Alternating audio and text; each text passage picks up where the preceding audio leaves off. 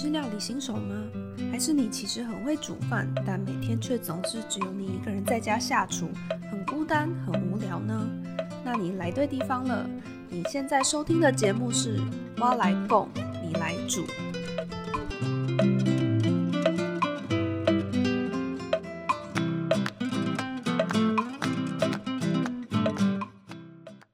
Hello，欢迎回到《蛙来共，你来煮》，我是舒淇。我是凯欣。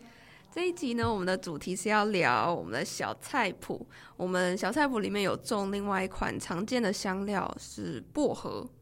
呃，你哎，你喜欢薄荷吗？其实我好像没有很常吃到有关薄荷的东西，最常吃的应该是薄荷口香糖吧。我也是，就或是巧薄荷巧克力之类的。那我今天首先也是想要先问大家一个问题，就你们吃薄荷的时候，应该都有会感觉到说嘴巴很凉很凉，然后有时候吃那种超劲凉口香糖，还会直接凉到就是快受不了，就真的是嘴巴。张开那种就是真的超凉。对啊，就吃薄荷都会，尤其是那种什么那种口腔清爽的那种东西，薄荷都超凉。嗯，对。但是事实上，其实这就是当你吃薄荷口香糖的时候，你觉得很凉。但是你如果真的拿一个温度计去量你嘴巴里温度，你会发现其实温度是完全没有降低的。真的假的？嗯，你不觉得很怪吗？就是为什么明明温度没有降低，但是我们还会有这种凉凉的感觉？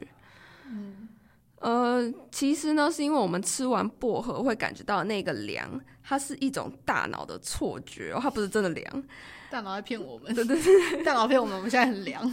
对，其实就先来讲一下，我们是通常我们人是怎么感觉到冷跟热的。像，因为我们人的皮肤还有黏膜上啊，都会有一种对温度很敏感的神经感受器。那简单来说呢，就是当我们外面的温度，或是对，就是外面的温度低于呃二摄氏二十六度的时候，这个温度感受器它就会有一连串的反应，然后最后就是会传讯息给大脑，然后大脑再告诉我们说，哦，现在很凉哦，然后会告诉你说现在就是有一种凉凉的感觉。但当我们在吃薄荷的时候，虽然嘴巴里面的温度它是没有下降的，但是因为薄荷里面它有一种成分叫做薄荷醇，那这种薄荷醇它在常温的状态下，它就可以引发我们这个温度感受器的反应，所以它其实就会。传讯息跟大脑说现在很凉，但是其实温度根本没有变。对对对，只是这个薄荷醇在搞鬼。对对对，就是这个薄荷醇刚好它的应该讲它的特性吧，就是可以刚好触发这个感应器。对，所以呃不是真的温度降低，只是一种化学物质对神经系统的一种欺骗。所以根本就是我们自己的错觉啊！薄荷根本就不凉。如果我们大脑。可以知道说现在根本不根本被骗，我们就根本就是被骗，根本就不是真的这样。对，就我觉得蛮酷的。那回归正题，薄荷虽然是很常听到香料，很常听到的香料，但是如果你要现在讲出一道薄荷的料理，你讲得出来吗？薄荷巧克力冰淇淋。对，薄荷巧克力冰淇淋，然后还有像是薄荷茶，对，薄荷茶就是有时候一些什么柠檬茶上面会放一些什么薄荷片，但是你可以做什么料理啊？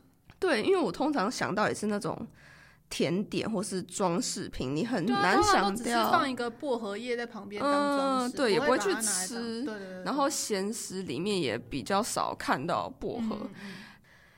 但是其实没有薄荷，它拿来跟意大利面搭配，其实超赞的。嗯，像我们之前共主生活实验室，我们就做过一道菜，叫做香柠节瓜意大利面。哦，那这道菜呢，我们是按照一个。知名大厨 Jamie Oliver，你们应该有听过他吧？他就是我们这边有一本他的食谱，然后我们就照他食谱去做。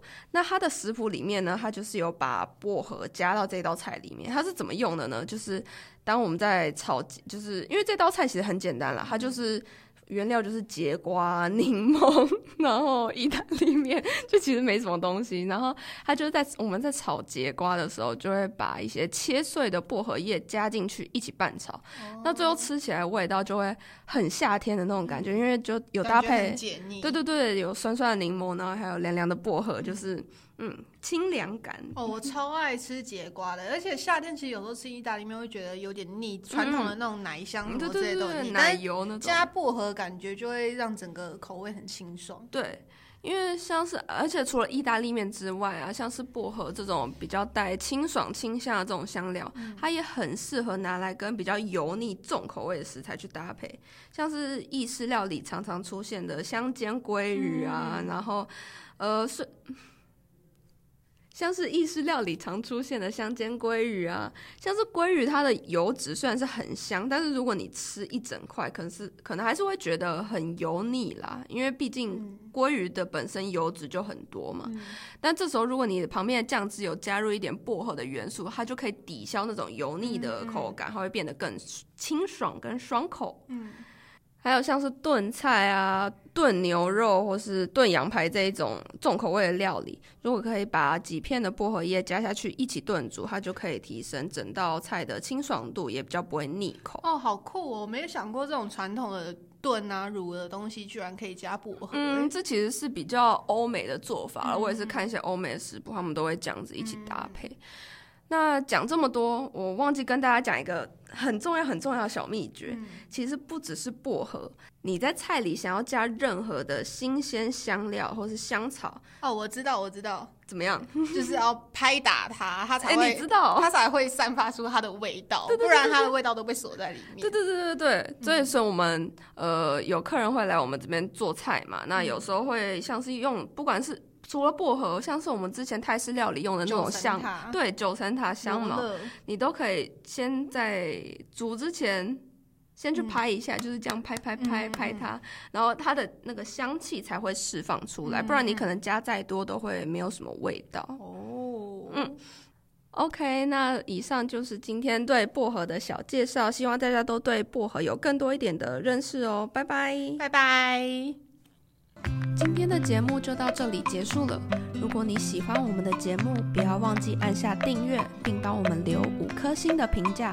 又或是你有什么样的料理疑难杂症，也欢迎大家留言给我哦。那我们下个星期再见，拜拜。